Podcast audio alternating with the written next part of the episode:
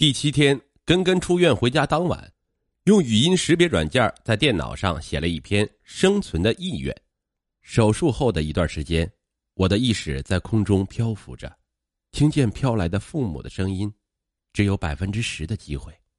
我对自己说：“我不能死，我不会死，为了妈妈也会活下去。”他在网络日记中写道：“我的轮子滚啊滚。”虽然有时候它滚得很快，有时候它会滚得很慢；虽然有时候它会撞到树上，有时候它会改变方向，但它会一直前行。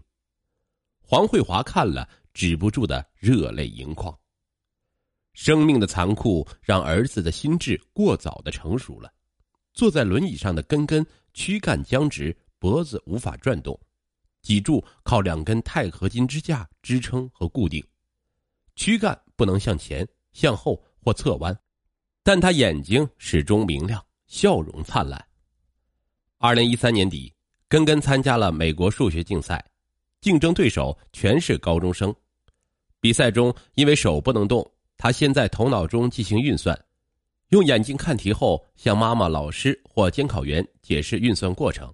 由妈妈帮他把答案写在答题纸上。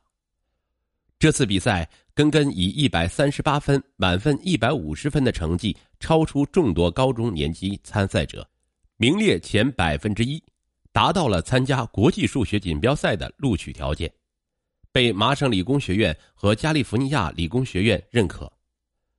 圣地亚哥数学协会主席布朗教授认为，根根在专业上很优秀，是我们要找的人才。当他们听说根根的故事时，更是震惊。比赛后，根根在自己的房间里摆放了一块小奖杯，上面写着 “Blooming Life”，即怒放的生命。黄慧华对根根说：“你只要再往前，再往前一点比医生开出的生命期限会活得再久一点根根激动的说：“我要创造奇迹。”根根获得代表美国数学队参加一年一度的世界数学团体锦标赛的资格，比赛地点恰好在北京。回北京参赛让根根兴奋不已，可参赛主办方担心他的身体情况，劝他退赛。黄慧华不愿放弃，因为他知道这也许是根根最后一次回国。根根也知道自己活着的时间很难确定，他甚至不回避去想那一天。他对妈妈说。请一定尽力救我到最后一刻。”黄慧华说，“那一天还远着呢。”十一月下旬，黄慧华一个人扛五个行李箱，包括根根的按摩器、轮椅、氧气机，带着根根提前一周抵达北京。国内亲友们组成了隆重的迎接团，前往机场迎接母子俩。这么多的爱让根根充满了信心。十一月二十六日。根根像在美国参赛时一样，仅靠心算，由妈妈帮他把答案写在答题纸上。结果，他在儿童组来自世界各国的二百七十名参赛者中名列第十三名，获得金牌，是所有参赛选手中年龄最小的。在当晚比赛的颁奖仪式上，根根坐着电动轮椅在现场潇洒穿行时，引来无数学生、老师的注目，同时有同学喊着说。快看，机器超人来了！当根根听到主持人宣布儿童组金牌获奖者的名字时，他开心的开着电动轮椅，欢快的登上了领奖台。现场的大屏幕上播放着 SMA 之家中国为根根征集到的祝福。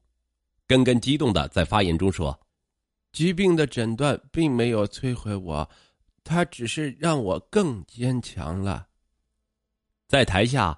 黄慧华面带微笑，看着大屏幕上的一张张闪过的照片，那一刻，他心里充满了欣慰和幸福。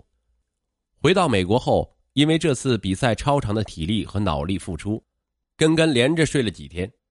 黄慧华得时刻保持着警惕，吸氧机、呼吸机就摆在儿子的床头。睡好后的根根看到妈妈头上增添的白发，有些伤感的说：“妈妈。”因为我太累了，你会老吗？黄慧华心里一动，笑着说：“人都会老的，但是快乐永远不会衰老的。妈妈，我们都要永远快乐。此时，家里的后院和小山坡上鲜花盛开，结满了瓜果。根根看着窗外生机勃勃的植物世界，深情的说道：“妈妈，这个世界真美，我没有理由不开心。”二零一五年，根根在美国获得全球罕见病大使称号，成为全世界儿童甚至成年病友的励志榜样。二零一六年八月，第一届中国 SMA 大会在北京举办。并启动“天使圆梦计划”。开幕式上，根根坐在轮椅上，通过视频短片用中英文讲述了他和妈妈的故事。他说：“是妈妈教会了我乐观和坚强。妈妈是这个世界上最伟大的人，我要感谢她。”他还朗诵了自己写的一首诗《昏沉》。经历望不透的黑暗会让人昏沉，它一直生长，生长，生长，直到它冲破无法看透的黑暗。参会者无不动容。随着根根不断长大长高，黄慧华护理起来更加困难。他阅读了数不清的医学文献，买来各种器械设备，让根根能借助机械享受短时间的站立。每天更不厌其烦的为他调整姿势、活动关节，适时喂食、扎针艾灸，陪他泡温泉、晒太阳，没睡过一个好觉。一天在圣地亚哥海滩，黄慧华和坐在轮椅的儿子一起晒阳光浴。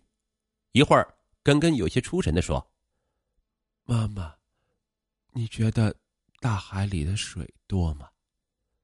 黄慧华笑道。多到无法形容。根根说：“大海的水再多，也没有你的爱多。”那一瞬间，黄慧华止不住的涌出了眼泪。他上前搂抱着儿子的头，亲着他的脸说：“你给妈妈、给爸爸和姐姐带来了很多骄傲和快乐。”这倒也是，根根露出了笑容。根根体质很弱，缺乏力量的脊椎弯曲的越来越厉害，牵拉到体内的器官，连呼吸也变得特别困难。每天晚上胸闷的难以入眠，清晨又会被憋醒过来。坐在轮椅里，他感觉到更沉重，脖子没有了支力点，头僵硬的几乎抬不起来，眼冒金花，全身是汗。为了增加他的体力，黄慧华每天帮他进行机能训练。他额头上滚下豆大的汗珠，黄慧华心疼的直掉泪，根根却笑着说：“妈妈，活着比什么都好。”二零一七年十月，根根又接受了一次身体调理，以防止因脊椎过度弯曲牵拉到心肺。刚上大学的姐姐再次为他弹起优美动听的钢琴曲《天鹅湖》，在音乐幻化的场景中。根根似乎觉得自己就像那只天空下的白天鹅，正徜徉在森林湖畔间采撷美丽的花朵。他再一次顽强的闯了过来。二零一八年三月十四日，物理学家霍金去世，根根很悲伤。黄慧华说：“霍金活了七十六岁，创造了轮椅上的世界奇迹，你也要努力。”根根又有了信心。如今已经十五岁的根根早已打破了医生活不过十岁的预言。在接受记者的邮件采访时，黄慧华说：“我把每一天都当做根根新生命的开始，迎接每天的日出，去院子采摘新鲜的蔬菜和水果，开展新的数学运算。其实，伟大的母爱就是那束穿透黑暗的光。”